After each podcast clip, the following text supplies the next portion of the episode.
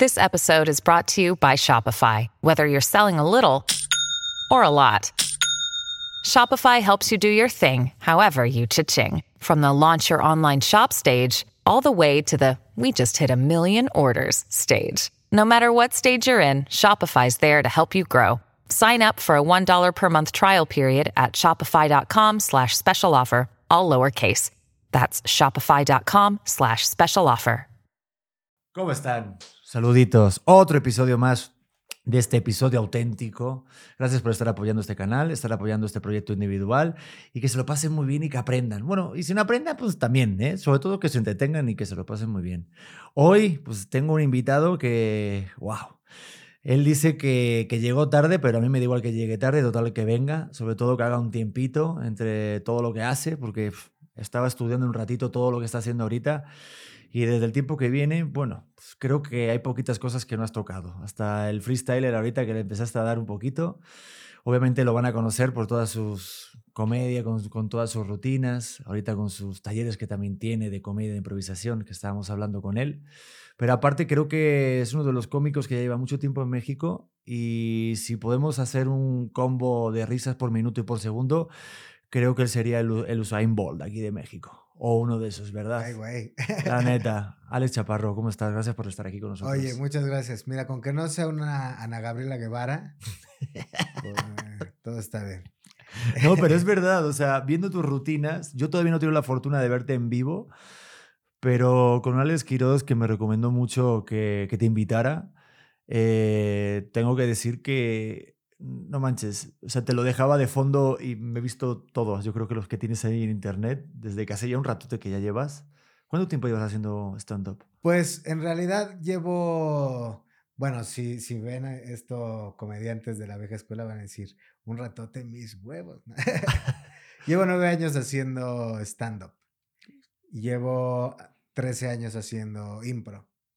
Es, yo, yo, creo que ya es un realidad, buen tiempo. Sí, ya en realidad empecé haciendo impro y cuando empezó el stand-up, que fue hace como 10, 11, bueno, que empezó, digamos, esta nueva ola, ¿no? Porque también dicen, no, el stand-up empezó antes y Con ya Polo se Polo ya era forma de stand-up. ¿no? Sí, como que siempre pelearon mucho eso, pero digamos que el estilo eh, que adaptamos fue más como el estilo gringo, ¿no? Que, uh -huh. que hacían pues comediantes como Luis C.K. o como Dave Chappelle y como todos ellos.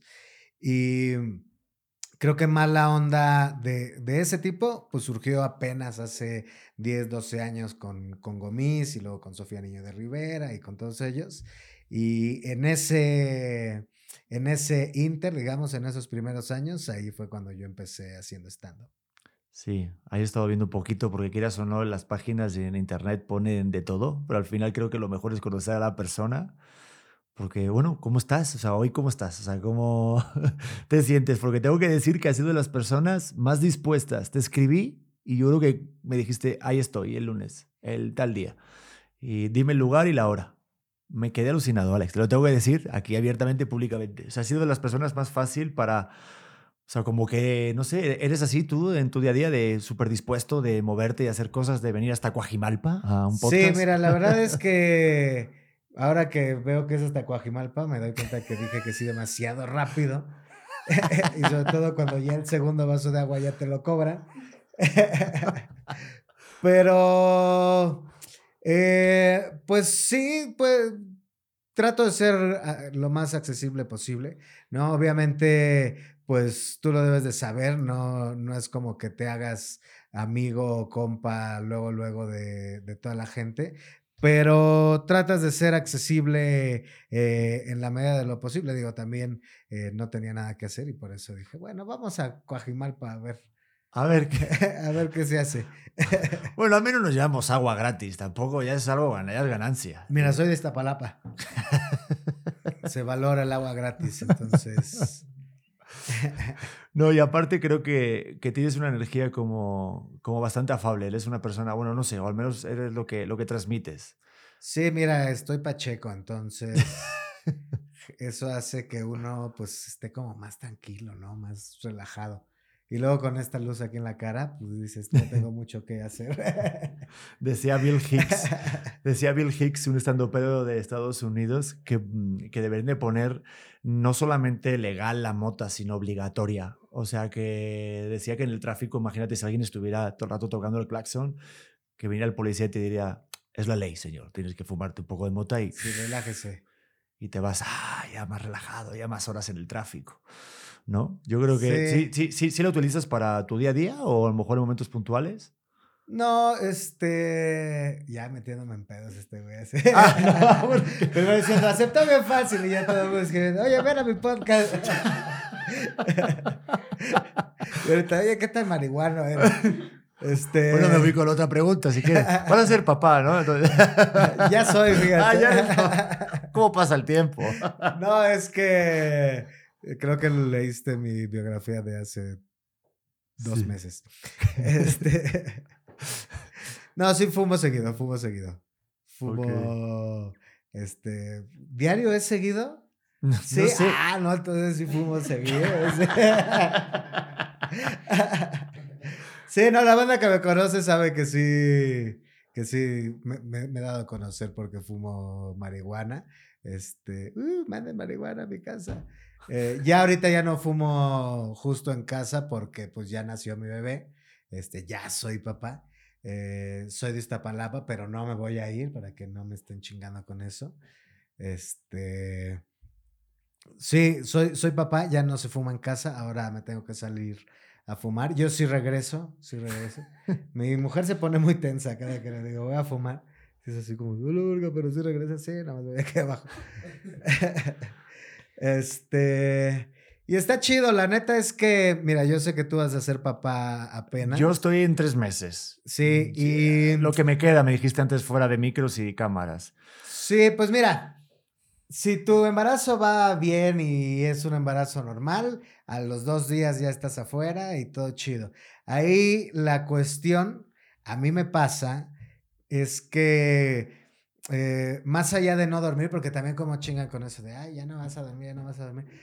Sí duermes menos, pero digamos que no es algo así perturbador, así de, ah, necesito dormir. ¿No? O sea, tranqui, sobre todo, bueno, no sé tú qué que tanto administres tus tiempos, pero si tienes chance de administrar tus tiempos, puedes ahí irte la campechaneando, ¿no? Este, durante el día. El pedo es la ansiedad de que no se muera la criatura.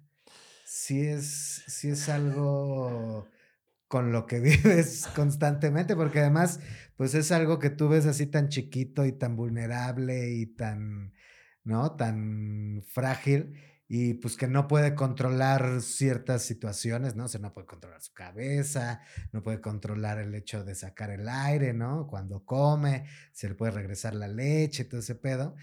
Entonces estás como constantemente con ese pedo de, uy, está respirando, se está moviendo, ¿no? Este, hizo un ruido, lo que sea. Con eso sí estás constantemente, porque fíjate que mi hija, por ejemplo, no es tan... Bueno, sí es chillona, la verdad, sí es chillona. Sí, sí, sí.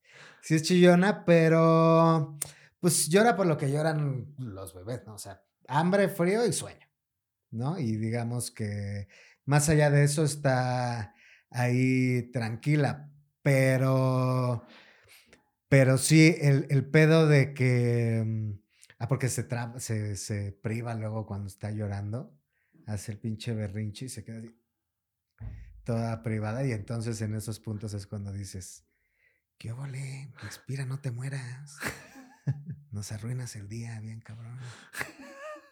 O sea, bueno. Y Sí, sí. esas más de un día, ¿no?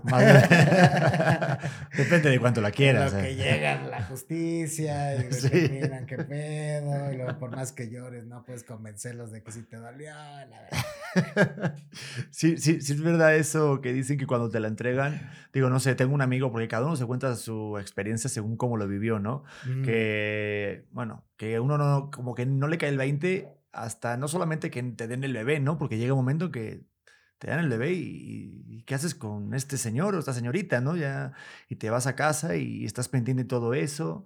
También dicen de lo de que no duermes, que estás pendiente todo el rato. Yo, yo sí creo que estaría, porque yo tengo un amigo, mira, este Ricardo Faslich, que me dijo, cuando me fui a vivir solo y tal, me dijo, primero empieza, eh, porque yo decía que siempre quería ser papá, me dijo, empieza por una plantita.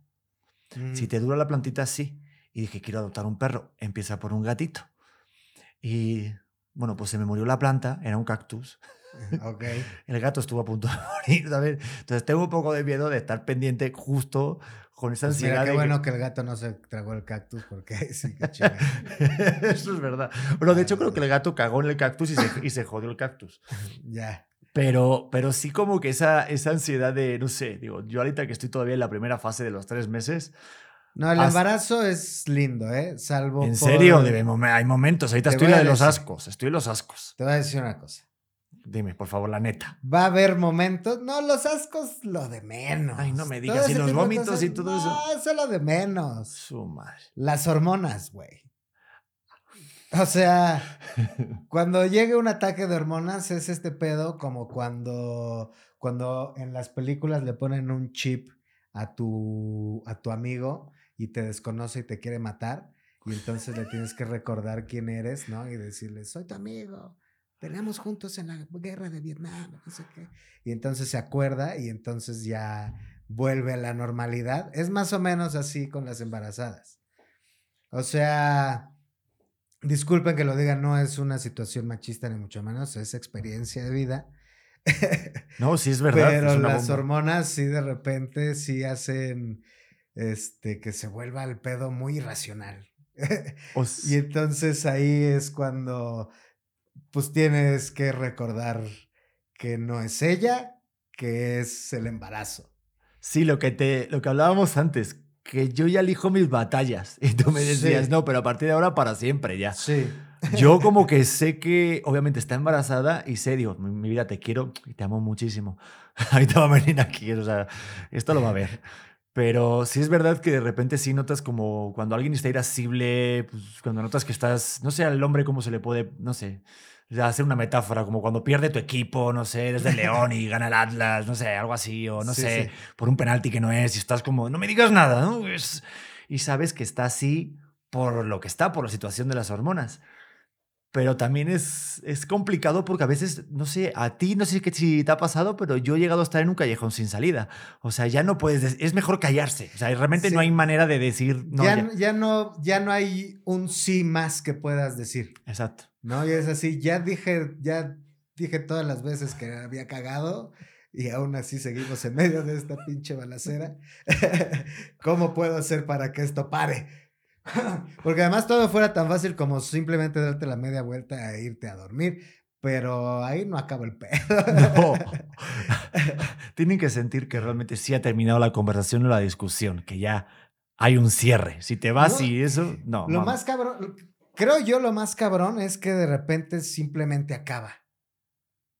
O sea, no sé, ya me platicarás eventualmente más adelante, pues, pero es como un incendio, así que se quema todo y de repente así, este, al día siguiente ya, ya solo hay calma, así es como, hasta ellas mismas, bueno, en el caso de mi mujer, sí se quedaba así como, ay, cabrón, sí hicimos un desmadre, ¿verdad? Ya, disculpa, como Hulk. Ok.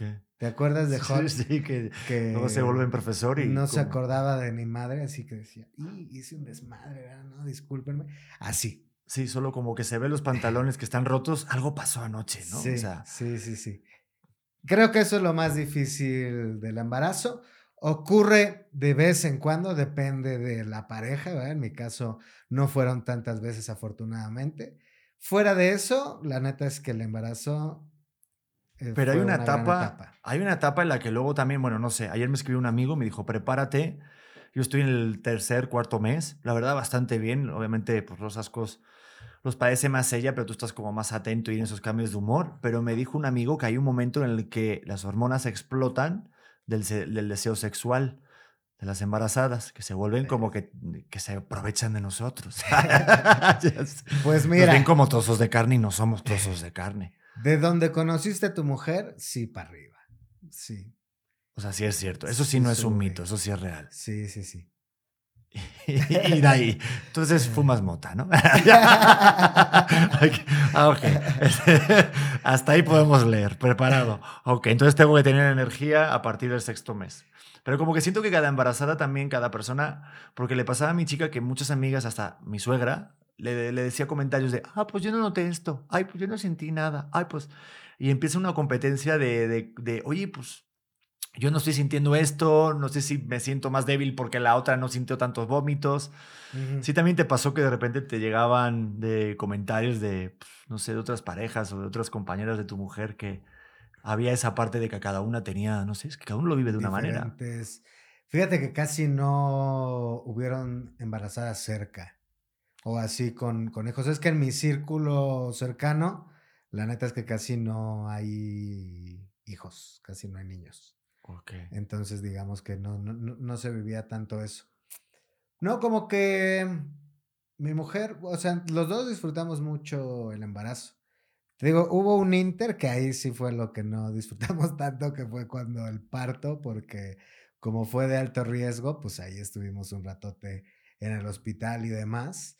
Este, esa parte no fue disfrutable. Y ahora pues estamos aprendiendo a disfrutar esta nueva etapa que, que tiene, o sea, conlleva una dificultad, porque cuando está embarazada, pues es, está dentro el bebé y digamos que es un cuidado un poco más, eh, menos específico, ¿no? Ya cuando ya nace, pues sí tienes que estar ahí al pendiente porque, pues, en lo que se pueden ahí controlar ciertas cosas, pues son ahí, este, pequeñas bombas de tiempo. Sí, me decía Lola Cortés que ahorita es como que el hombre sí tiene conciencia, pero no tanta, como que es más del rollo de la mujer que sí está sintiendo la vida que la tiene, pero ya una vez que te lo dan, y ahí es cuando ya empieza el equipo de los dos de realmente meterte. Digo, te... te pues lo que pasa es que sí, ah, perdón. No, no, dime, dime.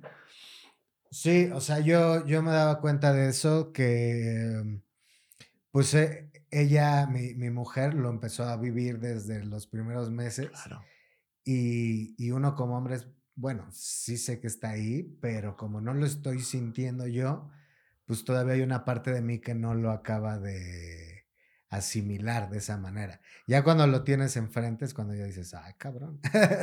¿A ti te hacía hablar a la panza? Eh. Porque a mí me hace hablar en la panza y digo, si todavía apenas está en 5 centímetros, 6 centímetros. Sí, pero... Pero ya llega un momento que sí escucha, ¿no? Pero sí te hacía como eso. A mí me hace hablar a la panza todas las noches. Lo que me decían es, léele. Yo decía, no hace falta con que me escuche.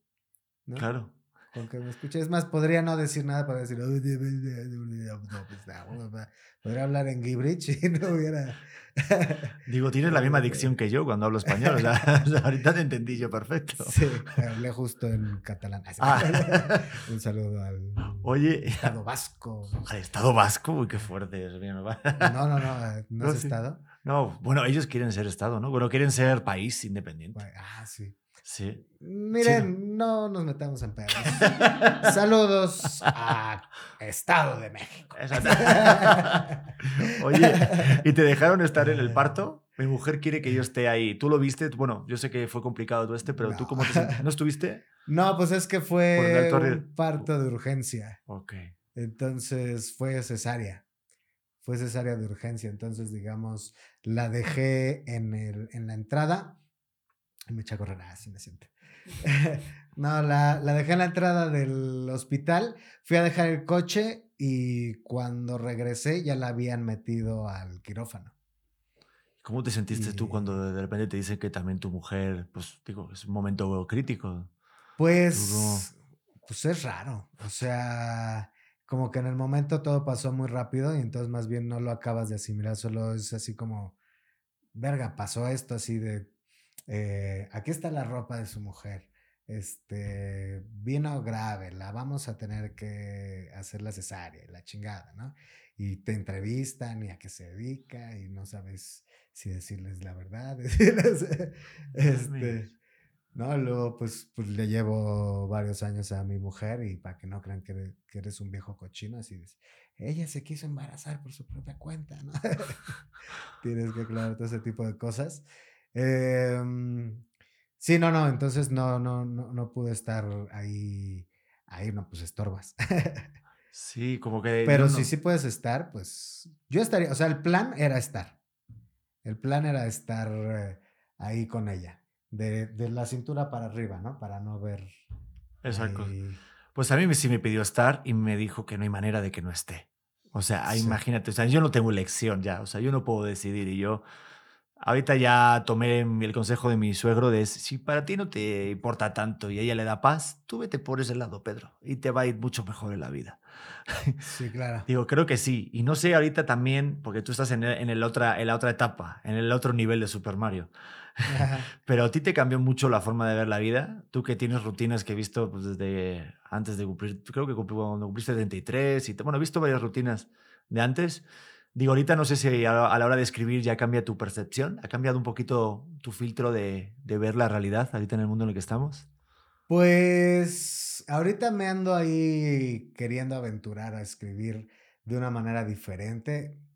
No sé qué implique eso, pero, pero sí, pues es que tiene un rato que no escribo y justo lo que estaba escribiendo no me estaba satisfaciendo tanto porque como que sentía que estaba haciendo lo mismo de siempre o de la misma manera. Eh, y entonces ahorita como que me estoy queriendo forzar a escribir de una manera diferente o irme por una manera diferente. El peor es que como nunca no he establecido una metodología así específica de decir, eh, siempre me levanto y siempre escribo tanto tiempo y siempre voy a probar y todos los chistes son escritos, pues no.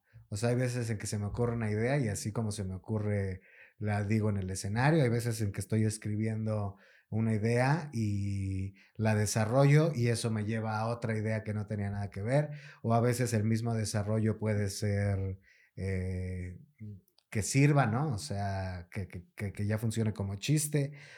Eh, varía un montón, ¿no? Ahorita estoy tratando como de ver si puedo armar el show de una manera diferente, porque además lo que yo he hecho todo este tiempo es como armar el show, digamos, de por piezas, ¿no? De pequeñas piezas, de armo cinco minutos o diez minutos y entonces digo, esto puede entrar aquí, esto puede entrar acá. Nunca he planeado como un show completo, ¿no? Es decir, de principio a fin lo voy a ir probando, pero más, eh, más este, homogéneo, ¿no? De una manera como por pedazos más grandes, no nada más así de minutitos, sino más bien ya como de pedazos, bueno, sí minutos pues, pero en lugar de uno, dos o cinco, ya 10, 15 minutos, ¿no? O sea, como bloques más grandes. Em, esa, es la, esa es la idea. Eh, nunca lo he hecho de esa manera, pues. Entonces, no sé si me vaya a salir. Digamos que, mm, que ahora estos sucesos del nacimiento de mi hija y pues todo este rollo que pasé y demás, como que en el momento sí te despiertan muchas ideas, ¿no? De por dónde te quieres ir, qué quieres contar, cómo lo quieres hacer.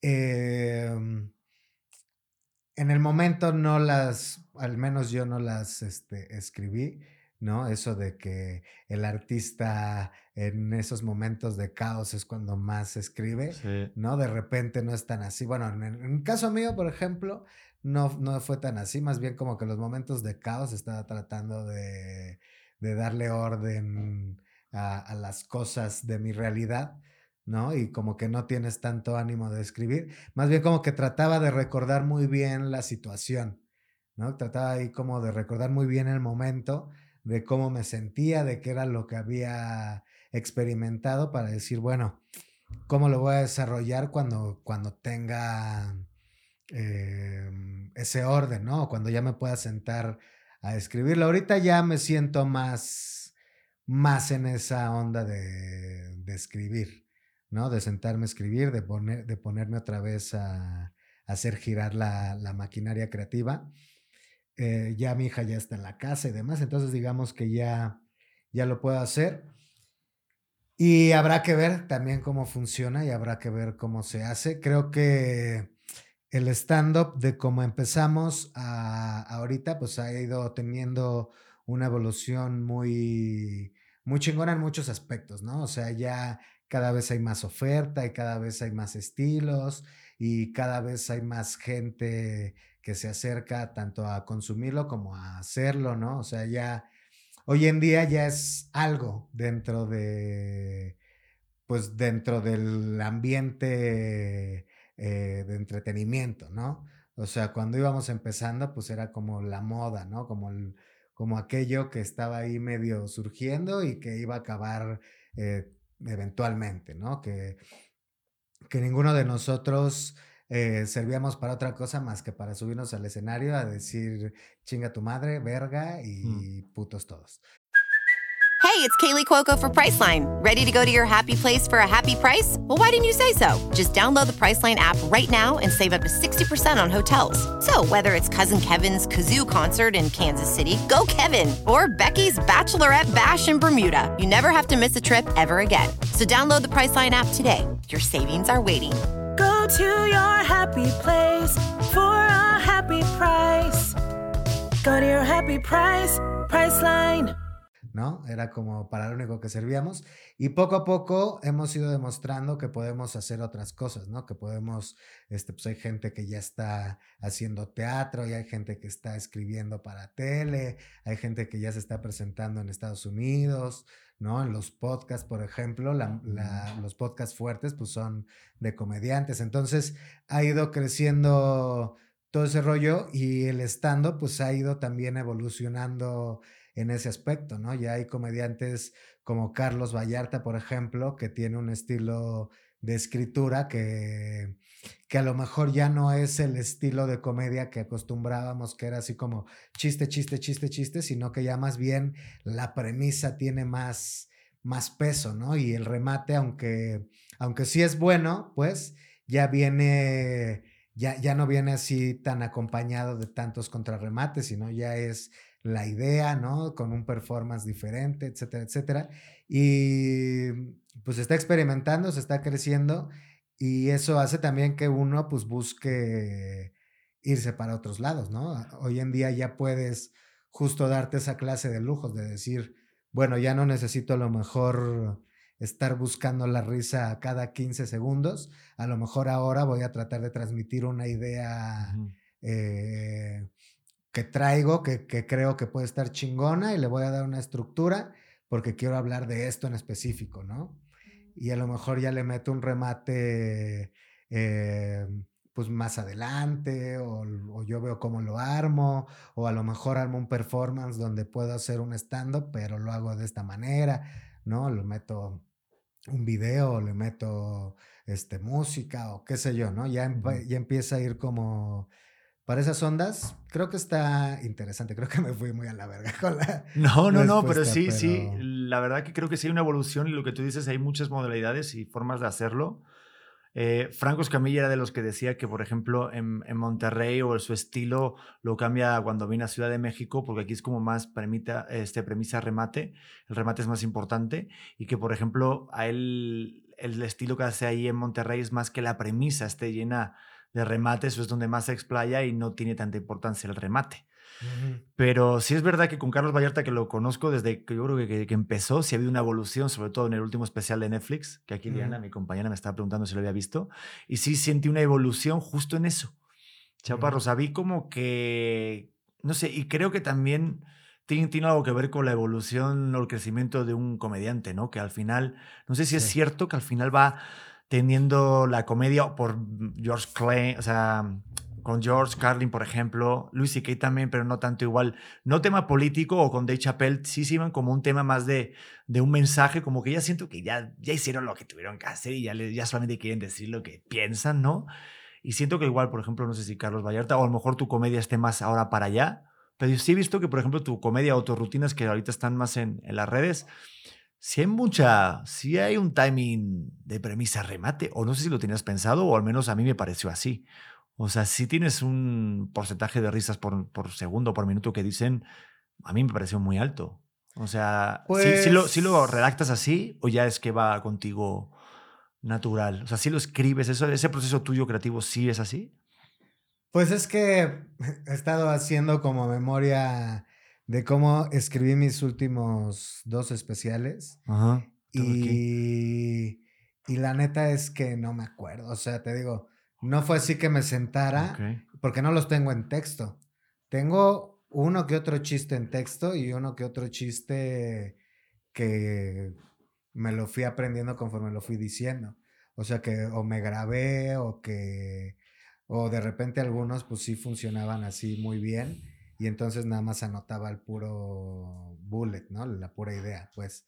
Y ya con eso ya ya funcionaba. O sea, digamos que fui armando de esa manera, no no todo mi material está así escrito de principio a fin. O sea, no eres muy metódico como, no sé, decía David Lynch que él siempre creaba una rutina, iba al mismo, re- al mismo restaurante, al mismo café, pedía siempre lo mismo, eh, para que cuando le surgía la idea estuviera eh, justo para escribir, ¿no? Tú no eres metódico en ese sentido, tú cómo, cómo creas o cómo te viene la idea, si es de lo que te pasa en la vida, pero tienes algún tipo de metodología o... Pues fíjate que justo es lo que estoy pensando ahorita. Ah. O sea, ahorita me estoy empezando a establecer una metodología. Porque quiero, te digo, quiero que mi, que, que, que mi material esté un poco más hilado, ¿no? Digo, a lo mejor ahorita estoy firmando cheques que no voy a poder pagar, ¿no? Este, diciendo que quiero que esté más hilado. Pero sí quiero meterle como una estructura diferente porque llevo un rato escribiendo de una forma y ya no me gusta pues esa forma de, de escribir, ¿no? Digamos que justo eso, siento que ya, pues ya la tengo muy trabajada, ¿no? No quiero decir dominada porque tampoco terminas de dominar la escritura de, de, chistes, ¿no? Pues o sea, nadie hace 10 de 10, ¿no? Pero la tengo muy trabajada, ¿no? O sea, soy bueno eh, proponiendo ideas y demás.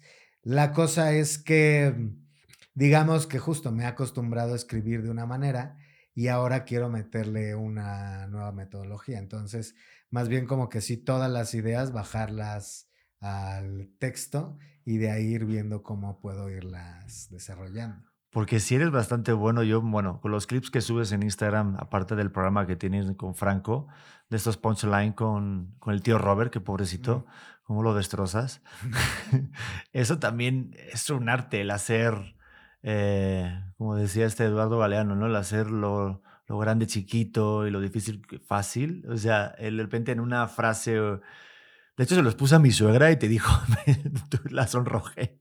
Sí. Uno que tienes de que le dices eh, al tío Robert que es como la silla de Stephen Hawking, Porque si no tiene al... lisiado encima no sirve. Vale, para pura verga. Vale, para- para- Sí. Eso tú, eh, no sé si piensas como el estilo, porque sé que también te gusta mucho el freestyler, ¿no? El Ujú. freestyle, todo este rollo. Porque sé que, por ejemplo, freestyle, hablando con, por ejemplo, creo que fue Skipper en Monterrey, que también estuvo la final, estuvo, ¿viste? Skipper, un crack, eres un crack. Eh, creo que la, me- no sé, como, que la forma de pensar de, de los freestylers es diferente, ¿no? ¿Piensan antes en el remate que en la premisa? ¿O creo que es algo así? ¿Tú también, para hacer los punchline, piensas en ese estilo? ¿O...? Pues, o sea, en, el, No. en el caso del roast, sí.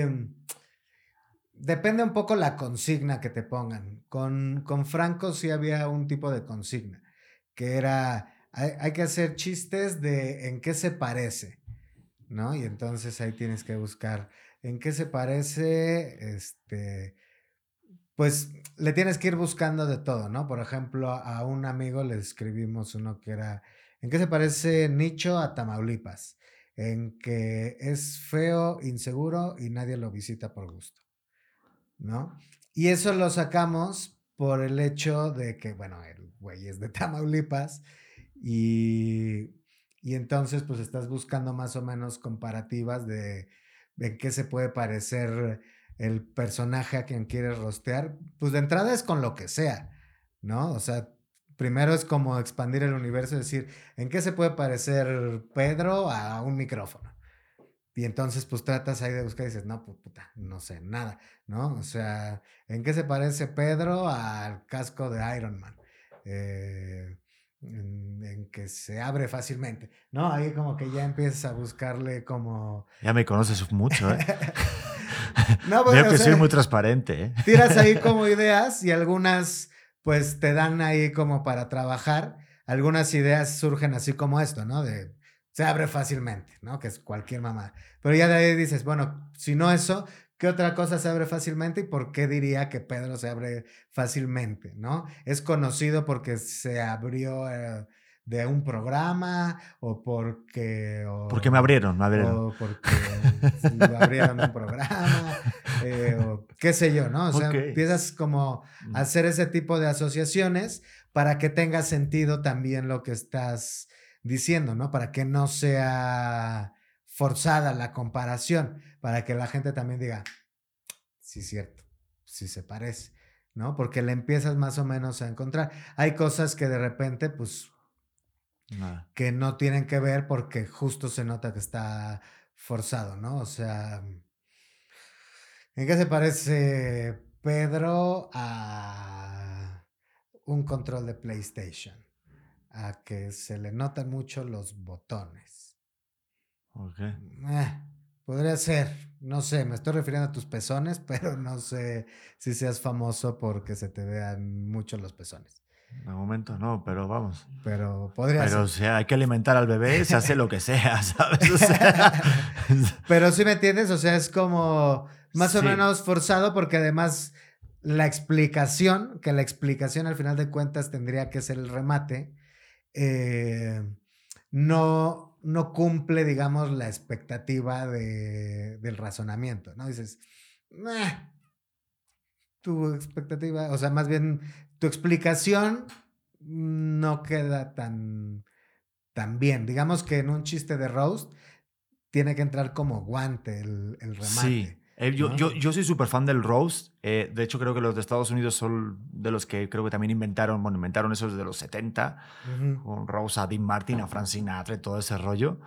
Pero si le podemos dar un poquito más de agua, ¿se puede? Pero de la de a 20, porfa. Sí, por favor, ya van, ¿eh? Ya va De- 3 por de 2, ya 30. verás. Vamos, hay, hay que, hay que pagar las cámaras, la Sí, chaparro, lo- ¿no? hay que pagarle a la gente. Es el filtro, está- hay filtro de agua. Sí, ¿no? ¿no? Están Pero- checando su Instagram. Exacto. Pero, pero sí creo que, que el, Eh. el roast a mí me encanta porque es una especie de, sobre, sobre todo estos ahorita los últimos que le hicieron a Donald Trump, a Justin Bieber, a Bruce Willis. Son, aquí también en México hemos hecho, me gustó mucho el Héctor Suárez, por ejemplo. Eh, creo que el Diablito fue uno de los mejores, la verdad, para mí, para mi gusto. Pero creo que también hay un arte de eh, saber ensalzar algo, hay que decir algo positivo. Tú eso lo haces muy bien. Qué curioso que, que en las rutinas que he visto, tú siempre dices como algo positivo de algo que parece que va por un lado y hace un jalón de tapete y se va por otro lado. Pero sí conectas con todo el mundo. No sé, tienes un chiste de lo del billete del metro cuando te roba la cartera. Y aunque yo he tomado el metro alguna vez en mi vida, y ahorita no lo tome, o aunque no supiera o no tomara el metro, me voy a identificar.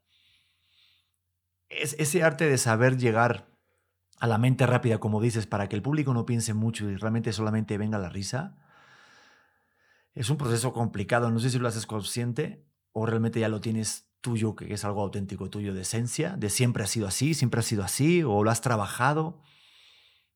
Pues yo creo que lo tenía y más bien lo he ido trabajando. O sea, desde chico siempre me se me hizo fácil hacer reír a la gente. O sea, con eso me salvaba, por ejemplo, de que mi mamá me regañara o me castigara, cosas así.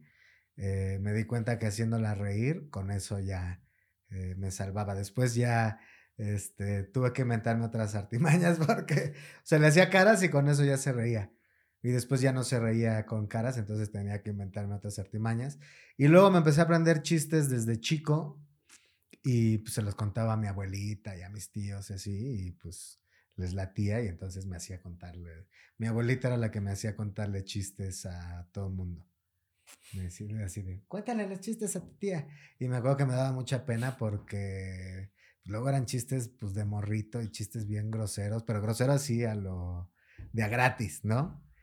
Y, y mis tías no se reían, pero mi abuelita sí se reía. Entonces, pues eso me latía y con mis compas aprendí también, o sea, nos aventábamos ahí chistes o siempre me latió. Y entonces ya cuando empecé a hacer stand-up, eh, también, bueno, cuando empecé a hacer stand-up ya tenía un rato haciendo impro, llevaba unos cuatro años haciendo eh, impro. Eh, y digamos que ya tenía un cierto callo, un cierto colmillo para, para ciertas cosas. Cuando empecé a hacer stand-up, lo empecé a hacer igual, de manera como más instintiva, ¿no? O sea, apenas lo estaba empezando a, a digamos que entender, ¿no? Hoy, en día ya lo hago de manera más consciente ciertas cosas, ¿no? Digamos, para salir de un bache, pues tú lo sabes, ¿no? Que me habías dicho que como conductor de, de, de televisión, pues no te puedes callar, ¿no? Tienes que buscar la manera de sacar a flote el barco, pues igual cuando eres comediante, pues hay momentos en los que tienes que sacar una risa, tienes que, eh, pues justo eso, ¿no? Meter un punchline o decir algo cagado. Y digamos que la práctica, el entrenamiento, el, el, hecho de estar constantemente ejercitando ese músculo, pues hace que pues surja, ¿no? O sea, si necesitas ahí decir un chiste, ¿no? O sea, si necesitas inventar un chiste, pues ahí medio inventas alguna pendejada.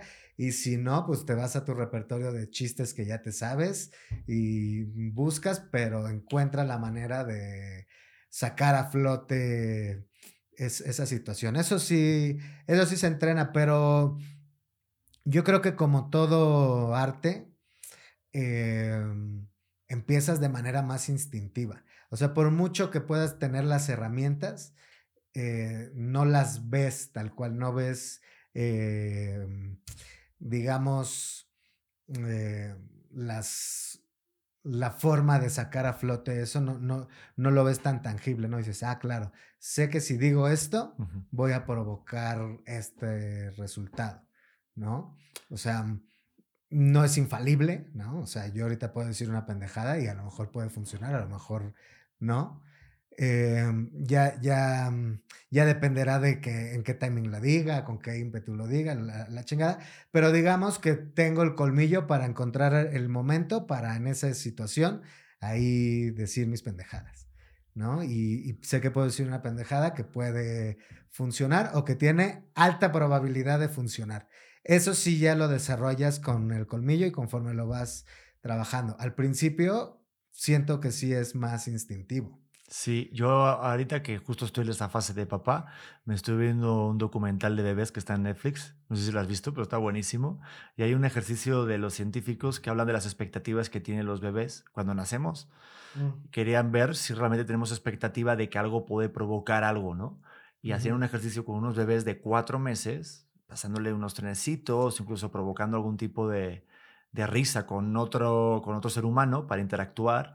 Y los bebés ya con cuatro meses, ya los, nosotros, los bebés también que hemos sido bebés, ya tenemos idea de que sabemos que si algo se mueve, podemos crear una expectativa de provocar una consecuencia, ya sea una risa o que se caiga un juguete. Y ya el ser humano crea con eso. Yo creo que también tienes razón, que es verdad que luego la, la continuidad o el callo hace eso de, del timing. Pero yo creo que la base, digo, no sé si estarás de acuerdo, a mí me ayudó mucho el escuchar, el saber escuchar, y no solamente a la persona, sino también a la situación, o sea, como tener una perspectiva global. Es cierto mm. que siento que es como manejar, ¿no? Cuando estás manejando, sacándote la licencia, además, estás pensando en el semáforo, la señal, lo otro, el, la palanca, y luego ya cuando ahorita estás manejando, ahorita estás ya hasta con el celular viendo el tweet, ¿no? Bueno, algunos, no yo, ¿eh? Pero, pero sí Algunos, es cierto. No los de producción. No los de. ¿Viste qué buen mensajito? No los que quieren tener un sueldo para estas navidades. Pero sí es cierto que se crea como un callo. A mí me ayudó mucho el curso de Gon Curiel. Le tomé el curso. Un saludo, amigo Gon. Saludito, Gon, el maestro. Amigón. Luego viene. vale. Les El- digo que yo soy bien cabrón para eso, ¿no? Tremendo. Ahora entiendo por qué no escribías, No, claro. sí. Los Golly fans.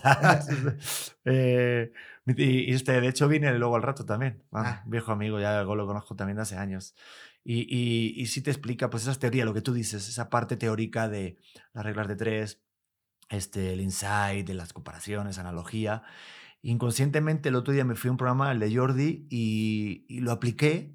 Y luego le, le hablé y le dije, tampoco lo provoqué como que lo forcé, porque yo ya pienso o sea, de una manera que quiero entretener, también no es una cosa de quiero ser cagado, no creo que tal.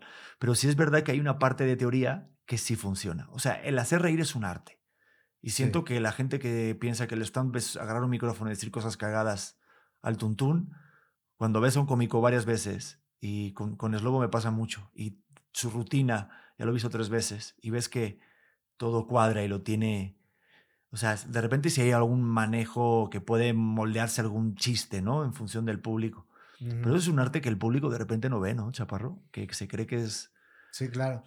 Sí, es que sí tiene su, su chiste, hacer chistes, ¿no? Como, como todo, o sea, tocar la guitarra tiene su onda, ¿no? No puedes nada más agarrar y hacerle así y ya por eso, por, por arte de magia. Digo, se ve que guitarra no tocas, ¿eh? Porque ya acabas de- Si le haces así, no vas a tocar ni más, se te va a caer, ¿no?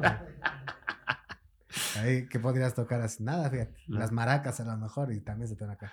Eh, pero, pero vaya, en el caso de, del stand-up o de la comedia, pues tiene una estructura que, que ayuda precisamente a que pues a que los chistes caigan o a que funcione, a que la gente mantenga su atención, a que la gente se sorprenda, a que la gente se ría, pues sí debemos de entender como ciertos mecanismos tanto de cómo funciona la mente, ¿no? Desde ahí de cómo funciona el tren de pensamiento, este, qué es lo que puede ocasionar una risa, por qué la gente se ríe, por qué no se ríe, ¿no? Desde eso hasta cómo estructurar una idea, cómo una idea puede llegar a ser funcional o no, porque también hay ideas que de repente o están muy largas, están sobreexplicadas o tienen una, mm, digamos, un camino que, hace que la idea no sea entendible o que no sea, entendi- o de- no sea entendible de la manera que tú quieras,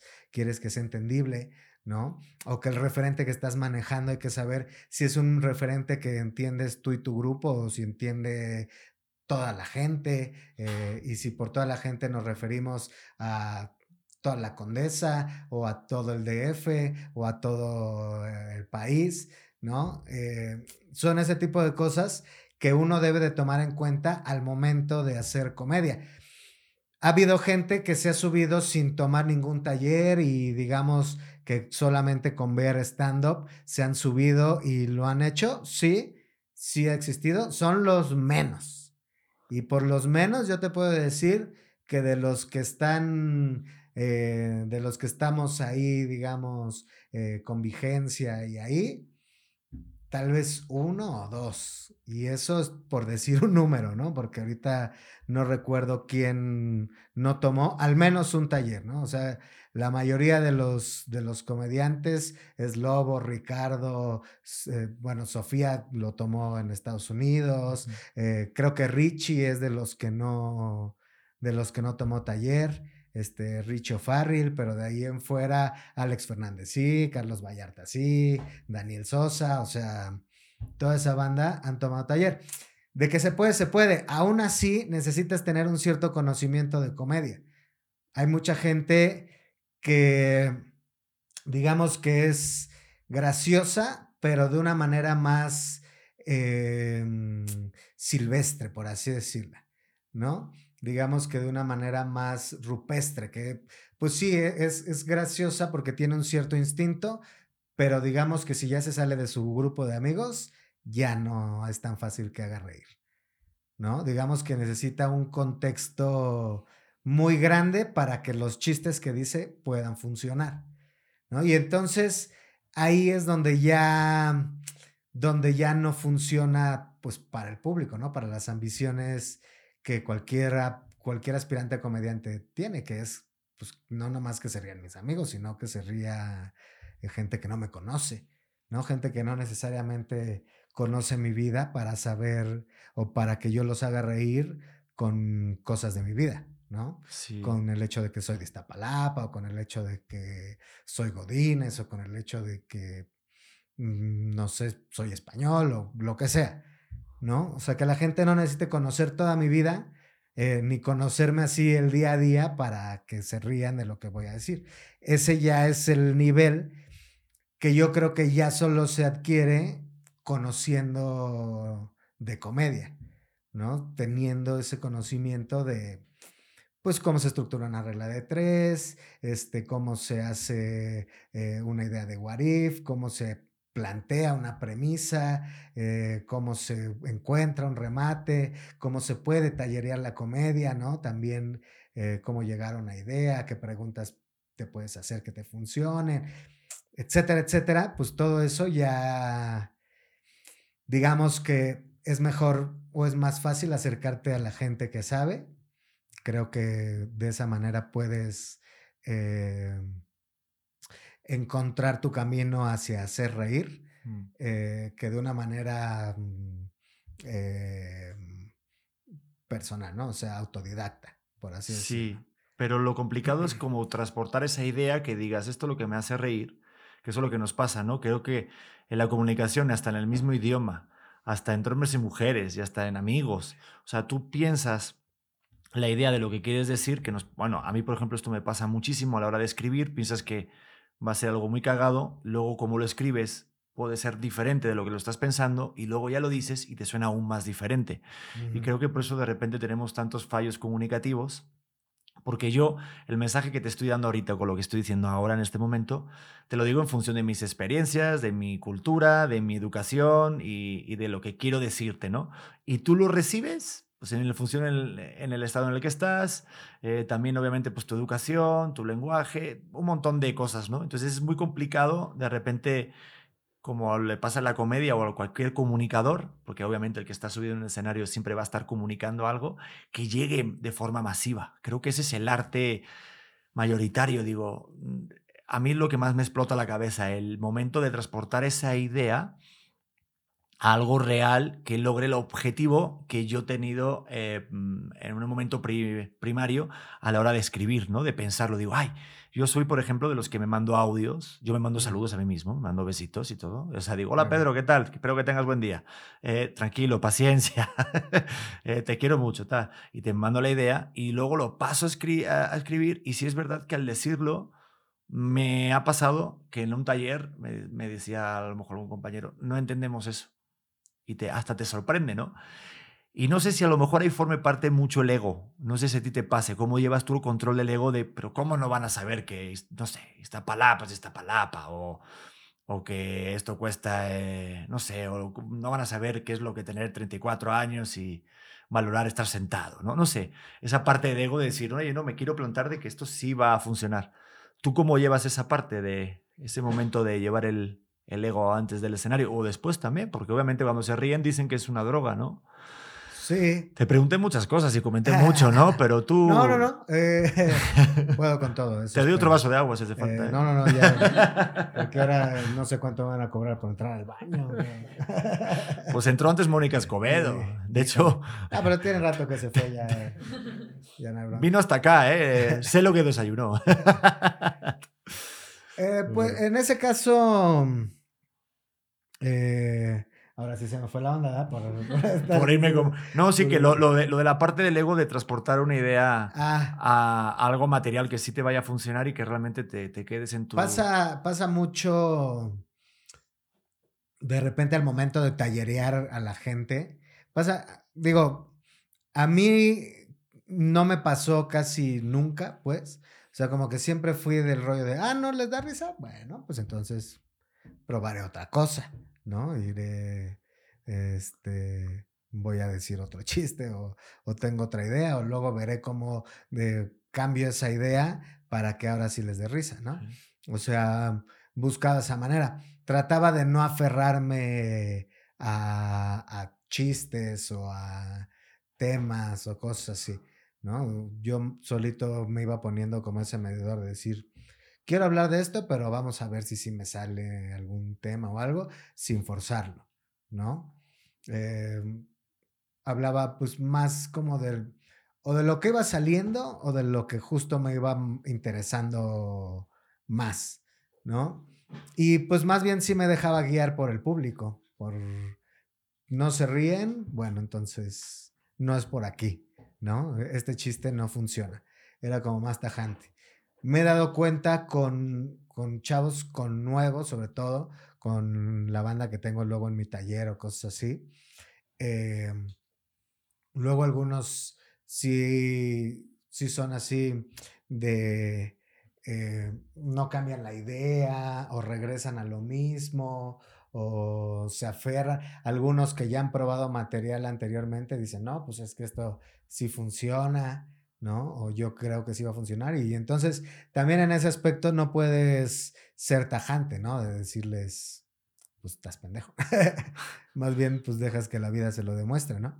Hay algunas veces que también tú crees que algo no va a funcionar y luego resulta que, que sí funciona, ¿no? O cosas que tú les tienes mucha fe, que vas y lo dices y no, y no pega. En el caso del stand-up, creo que sí influye mucho el ego en la medida de que, pues son tus ideas, ¿no? Son tus ideas y a final de cuentas, pues se te están ocurriendo a ti. De cierto modo, hay algo de ti en esas ideas, ¿no? Estás poniendo a aprobación, pues te estás poniendo a aprobación tú, básicamente, porque detrás de tus ideas estás tú, ¿no?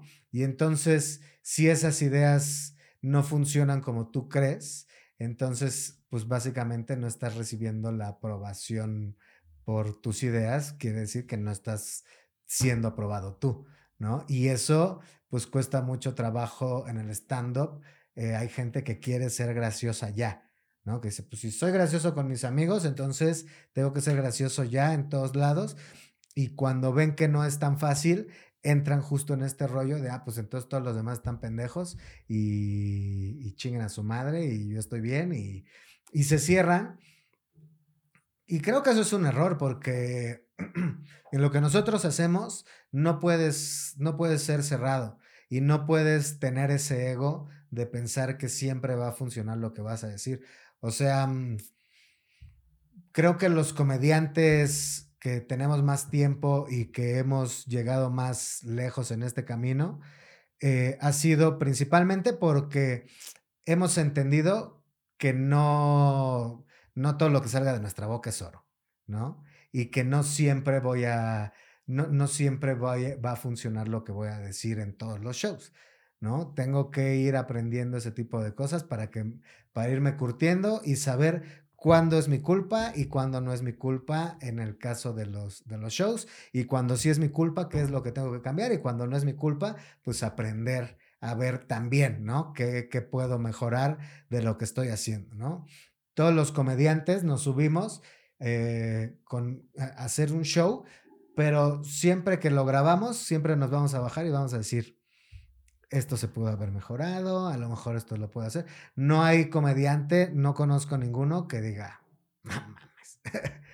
Este especial que dice, verga, 100 de 100. Sí. No hay comediante que conozca, siempre le van a encontrar algo, ¿no? Aquí me volteé para acá y no me tenía que voltear. Dije esta palabra antes de lo que tenía que decir. Este remate como que... Ah, siento que sí funciona, pero no funciona como yo quisiera, ¿no? O sea, también está eso. Digo, yo sé que ahorita eh, estábamos hablando del hecho de, que mm, igual ya estamos en una etapa en donde podemos darnos el lujo de a lo mejor ya no decir tantos eh, remates este, en un chiste y cosas así, pero también debemos de cuidar, ¿no? Igual la, estructura y el mensaje. O sea, es algo que yo siempre le he dicho a mis alumnos. Si no te va a preocupar tanto la risa, entonces preocúpate porque el mensaje sea una chingonería. Porque si el mensaje, si, si no da risa y además el mensaje es un pura mamada, ¿no? Pues entonces, pues ni una ni otra, ¿no? O sea, que el público sí se lleve algo, que diga, ay, güey, sí me hizo pensar este cabrón, ¿no? O sea, no me reí tanto, pero las cosas que dijo sí fue así de, ay, güey, ¿no? Sí, sí me despertó algo, ¿no? Que al final de cuentas, pues eso es lo que se busca con un performance, ¿no? Y aparte lo que dices tú en una entrevista que le dices a, tus alumnos, que siempre se hagan responsable de lo que dicen. Ahí leí, bueno, si lo dijiste tú, sí lo dijiste, ¿no? Pues porque es importante porque, quieras o no, al final dices cosas en público que sí tienen que, obviamente, dejar algo, ¿no? Porque también pagas un boleto, entonces que que esa, ese intercambio de valores sirva para algo. Y este es el lado, el otro lado. Ahorita te quiero comentar el anterior lado, el lado de, del miedo. Yo no sé, pero vamos, yo mm, no sé, siempre que me subo a un escenario me da algo en el cuerpo. Cabrón. en la parte de, bueno, tú veo que lo tienes muy controlado, en la parte de no hacer reír. O sea, el miedo de que no te funcione, a mí me, me aterra. O sea, fíjate que he hecho teatro y todo, pero... Y lo sentí y es bien chingón, te lo juro. Es de esto de que te pones hasta tienes frío y te da tiritera y te avientas. He visto hasta compañeros que les va mal, en el sentido de que no les van, o sea, no, no, no provocan tanta risa y los veo que se siguen subiendo. Y esos a mí de verdad me hacen sentir con una, una admiración y un coraje. Digo, también no sé si tienen mucho tiempo libre, que también puede ser, pero, pero digo, esa parte de la pasión de que verdad si lo aman, por, o sea, quieren esforzarse, ¿no? ¿A ti te pasa? ¿Ta- ¿Lo recuerdas cuando te pasaba ese, ese miedo? ¿Cómo lo combates? Cuando te. Pues cuando hasta te la viene? fecha, siempre. ¿Sí? ¿Tienes miedo todavía? Pues a- no siempre es miedo. Más bien, miedo, miedo tal cual, ¿no? Como que es un nerviosismo, ¿no? Es eh, sé. una cierta O ansiedad. Eso. Es que lo decía de- Joaquín Sabina, también siempre le daba ansiedad de, al público. Sí. Sí, es esa ansiedad de no saber realmente cómo va a salir el show, ¿no? O sea, tienes una idea de acuerdo a la experiencia que tú tienes, ¿no? O sea, dices, yo sé que esta rutina la he dicho 20 veces y me ha funcionado 17. Yo sé que es una rutina que funciona, pero, pero de esas 20 veces ha habido tres veces que no ha funcionado. A lo mejor este puede ser la cuarta vez que no funcione, ¿sabes? No, no, no lo sabes por mucho que seas Franco Escamilla, por mucho que seas Richo Farrell. Siempre existe esa pequeña ansiedad. Dependiendo del foro, la ansiedad es menor o mayor, ¿no? O sea, si es tu público, digamos que es como, ah, bueno, con que no la cague eh, en los chistes, o sea, con que diga los remates donde es, con eso estamos eh, del otro lado, ¿no? Ya de ahí, pues para arriba. Pero si estás eh, en un show privado, o si estás a punto de dar un show privado, pues es mayor la ansiedad porque es, no sé si esta gente me conozca, no sé este, si se van a reír de lo que voy a decir, no sé si están aquí por su voluntad, no sé si están de buenas, no sé si ya estén pedos, no sé si bla, bla, bla. Y entonces, pues la ansiedad es mayor porque es como, puta, pues no sé realmente cómo vaya a funcionar el show. Por mucho que yo lo haya eh, ya trabajado y, y presentado y demás, ¿no? Si hay esa ansiedad, ¿cómo la controlas? Pues varía. Pues si estás frente a tu público, pues en cuanto escuchas la primera risa, ya con eso te liberas, ¿no? Dices, ya, ya sé que de aquí para el real, ¿no? En el caso del show privado, pues yo creo que te acuerdas de cuánto te pagaron. y ya con eso se te quita el miedo. Dices, pues ya estoy aquí, ya, ni pedo, ¿no? Tratas de sacar lo mejor. Yo, afortunadamente, en mis shows privados, contrátenme en los shows privados, alta garantía de muchas risas. Eh, Me encanta Sí. siempre el dedo pulgar para arriba, como darle like a este like comentario. a mi comentario. Eh, sí, me va bien generalmente en los shows privados, afortunadamente. Eh, pero pues siempre existe la posibilidad de que mal. Tú pregúntale a todos los comediantes y todos los comediantes te van a decir eh, lo mismo, que los shows privados son los a los que sufres. Sí, ya me lo dijo Gon y Alex también, y sí, sí, varios igual, porque obviamente son los que van obligados. Pero hablando el otro día con Gon, que fui con él ahí al Woco, eh, me decía que él tiene una táctica, bueno, yo aquí contando los trucos, ¿no?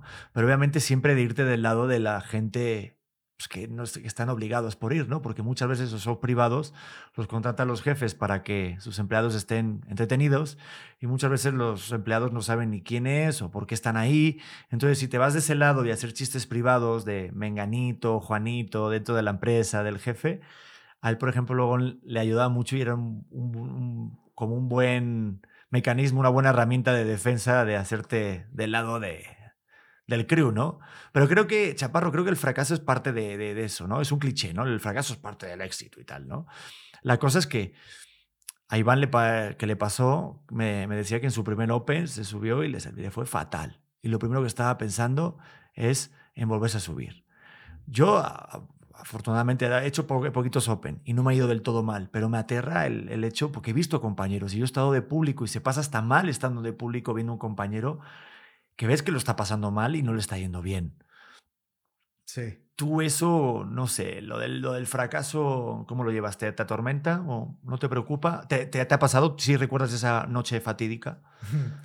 Que digas... Pues lo que pasa es que creo que pensamos en el fracaso como algo ya determinante, ¿no? Cierto, eso O es cierto. sea, decimos, ya, fracasé.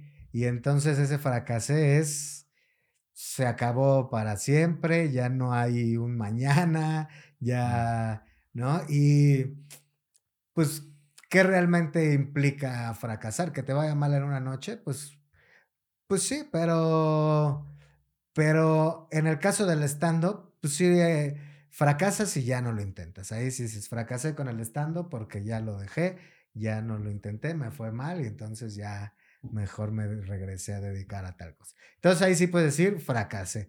Mientras tanto, me fue mal, como a todos, ¿no? Tuve una noche mala, si acaso. No sé si eso eh, sea considerado como un fracaso, como tal. No sé, depende también de tus expectativas, ¿no? O sea, tú quieres a lo mejor eh, la expectativa de que en tu primer Open te va a ir así súper chingón y entonces te van a ver ahí Carlos Vallarta y te va a decir vente de gira conmigo y graba un especial en Netflix y la chingada y entonces te subes y te va mal y entonces eh, así como te volaste muy cabrón para un lado, ahora te vas a la chingada para el otro y dices, este, soy el peor, no funciona para, no sirvo para nada, este, no me debía haber subido, por eso mi mamá cuando era chiquito me decía que era un pendejo, ¿sabes? Y entonces te puedes ir también para allá y creo que no es ni una ni otra, ¿no? Es una mala noche como la pueden tener eh, todos los comediantes y en el caso de la comedia hay que entender que, que es, una, es una cosa de prueba y error, ¿no? Claro. Eh, la comedia es, yo creo que esto es cagado, voy a ir a probar si es cagado o no. Tal. Si es cagado, no, bueno, permiso. ya me di cuenta que no es cagado, voy a intentar decir otra cosa, a ver si esa otra cosa es cagado, o voy a intentar volver a decir lo mismo, pero de una manera diferente, a ver si ahora sí logro transmitirles por qué creo que esto es cagado, ¿no? Pero, pero funciona de esa manera. No es algo tajante, ¿no? Porque te vaya mal, inclusive tu primer año, eh, tus primeros dos años, quiere decir que ya fracasaste para siempre en la comedia, ¿no? Eh, yo eso sí, lo que sí les puedo decir es no renuncien a su trabajo hasta que les vaya bien, ¿no? Porque luego... Hasta que puedas vivir, ¿no? Sí, sí. muchos escriben de ya dejé mi El trabajo, en y tal. todo, la chingada. Sí, así como el sueño americano. Ya dejé todo para dedicarme a la comedia. ¿Y de qué vas a vivir, cabrón? Porque de la comedia todavía no.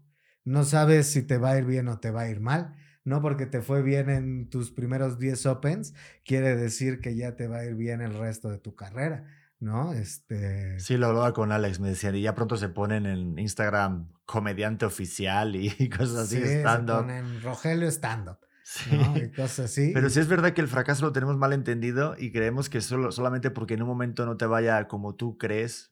Pasa que sí siento que los demás, el público, el que está pendiente o el que tienes a la gente alrededor, obviamente, no sé si a lo mejor es impresión mía, ¿no? Pero sobre todo en redes y demás, están más pendientes de que, de que obviamente si te va mal, hundirte. O sea, siempre te van a hacer, ¿no? Pero, pero sí es verdad que hay que pensar en el, en el significado del fracaso en función de las expectativas que uno tiene. Porque realmente a todo el mundo le ha ido mal en, en algún momento en la vida. ¿Cuántas fotos no vemos de gente exitosa que de repente dicen, pues Einstein no sabía hablar hasta los ocho años o cosas así, ¿no? Que algunas claro. eran ciertas y otras no. Pero sí tiene mucho que ver el realmente el saber eh, remendar tus errores, de ver a lo mejor lo que tú dices, no soy tan gracioso en ese punto, pues tendré que ver cómo puedo ser más gracioso en ese punto. A lo Sí. mejor es un punto de atención, yo creo que más que un fracaso, ¿no? Digo, a Sí. lo mejor, por ejemplo, te, te pasó, digo, porque ya para terminar, porque llegamos, yo me quedé hablando contigo, pero hay que ver a embarazada y, Sí, no, la- y tengo que comprar garrafones de agua porque ya me quedé sin agua en casa. no, ahora necesito baño. Pero te quería decir, por ejemplo, con, con tu proyecto de, de tu podcast que te preguntaba al principio si todavía seguías, que por cierto, cuando quieras me invitas, yo estoy encantado. Sí, claro, pues ahora la siguiente temporada. Ah, pues yo encantado, de verdad. Digo, sé que tenías otro por ahí también, y lo- la maciza, ¿no? ¿Tenías por ahí o no? Sí, no, la maciza se murió junto con la pandemia. Por eso, pero eso fue, imagino que fue un aprendizaje, fue una, una toma de contacto de lo que es el podcast, porque ahorita con Sacando el Barrio, este, imagino, bueno, yo lo he visto, he visto algunos capítulos y yo desde el punto de vista del espectador se ve una evolución, se ve un trato diferente y por eso digo que al final el fracaso es parte, pero porque te dio esas herramientas para ahorita crear el podcast que tienes eh, en estos momentos y, y seguro que tu forma de comunicar y tratarlo hasta de, de logística, ¿no? De ya sé lo que funciona, el tiro de cámara como lo quiero o el tipo de micrófono, digo, todo suma, ¿no? Sí, pues en realidad son, o sea, no, no es fracaso, es aprendizaje, ¿no? Como dicen por ahí.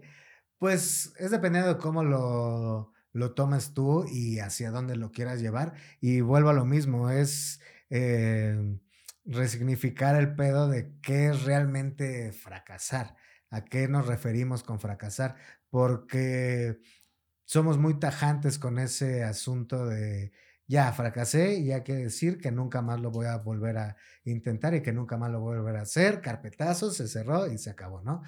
Y no necesariamente tiene que ser así, ¿no? O sea, mm, es dependiendo de, de tú lo que quieras lograr. Yo, en el caso del, del podcast, por ejemplo, pues sí ha sido un rollo de ir aprendiendo, ir buscando, ir entendiendo, pues muchas cosas, ¿no? ¿Qué, qué me gusta a mí? ¿Cómo quiero hacer las cosas yo?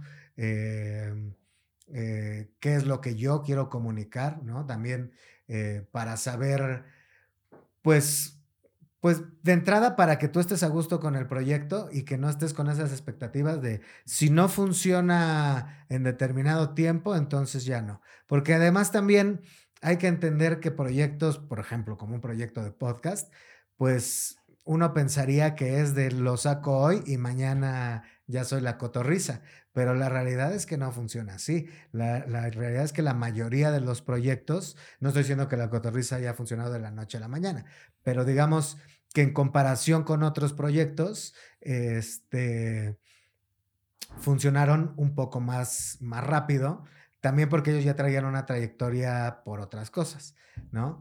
Pero la mayoría de los proyectos que surgen así de cero, por así decirlo, pues tienen que pelársela eh, pues un rato, un par de años y encontrar tu propio lenguaje y sentirte cómodo con lo que estás diciendo y a lo mejor con el estar a gusto con el hecho de que tal vez nunca pegue, ¿no? O que no pegue como tú quieres que pegue, ¿no? Yo, yo ahí lo que creo es, eh, fracasas si no, si no aprendes, ¿no? Si no sacas algo de lo, de, de lo que te salió mal, ¿no? En el caso de la comedia, mucha gente no, no logra el éxito que quiere porque no entiendes, no entiende esa parte, ¿no? No entiende esa parte que, que hay que modificar, que no se trata de, no te estoy diciendo que, que ya no digas lo que estás diciendo, sino que aprendas a decir lo que estás diciendo para que funcione, ¿no? Mucha gente no, no entiende eso, ¿no? En el caso de los proyectos que sean, pues si uno no funciona, hay que irse para atrás y decir, bueno, a ver, ¿qué chingados no funcionó?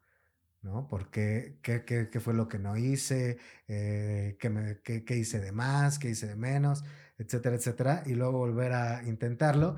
Y también entender que la vida es cíclica y que no necesariamente porque estés haciendo algo ahorita, lo vas a seguir haciendo de la misma manera en 10 años, ¿no? O sea, eh, ahorita puedes estar haciendo algo y dentro de 10 años eh, algo completamente diferente y, y, no pasa nada, ¿no? O sea, también si tienes las posibilidades, pues...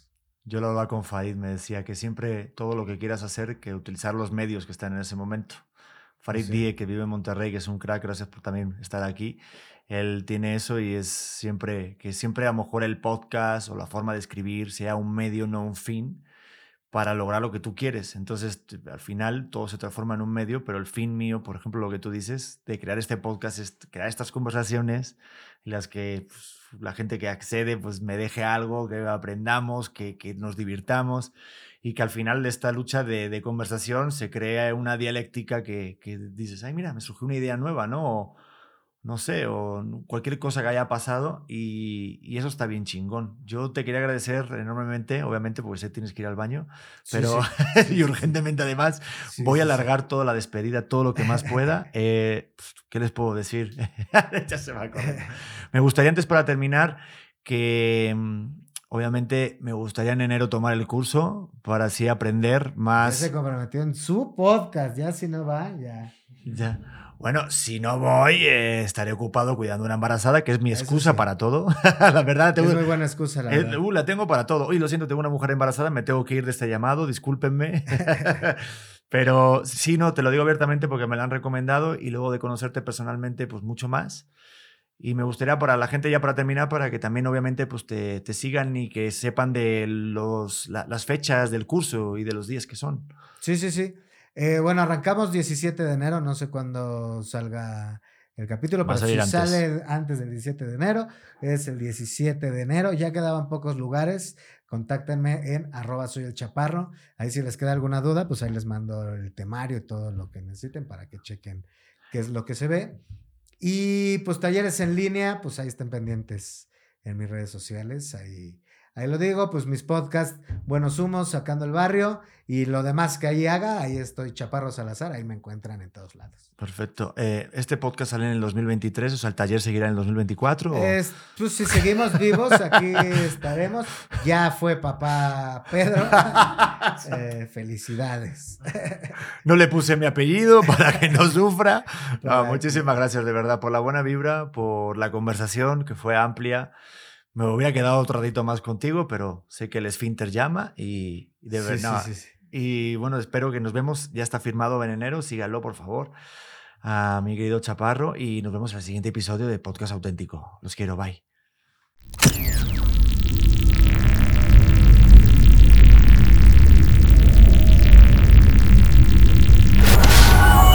Morita Digital. ¿Estás listo para convertir tus mejores ideas en un negocio en línea exitoso? Te presentamos Shopify.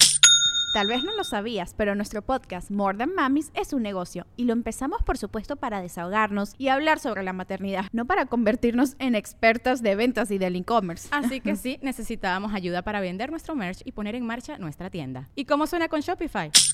Llega otra venta. Shopify es la plataforma de comercio que está revolucionando millones de negocios en todo el mundo. Ya seas un emprendedor desde tu casa o desde donde sea, Shopify es la única herramienta que necesitas para iniciar, administrar y hacer crecer tu negocio sin dificultades. Con Shopify puedo gestionar pedidos, envíos y pagos desde cualquier lugar, brindándote toda la información y estadísticas de tus ventas al detalle. Regístrate para un periodo de prueba con tan solo un dólar al mes en shopify.com barra sonoro, todo en Ve a shopify.com barra sonoro para llevar tu negocio al siguiente nivel. Shopify.com barra sonoro.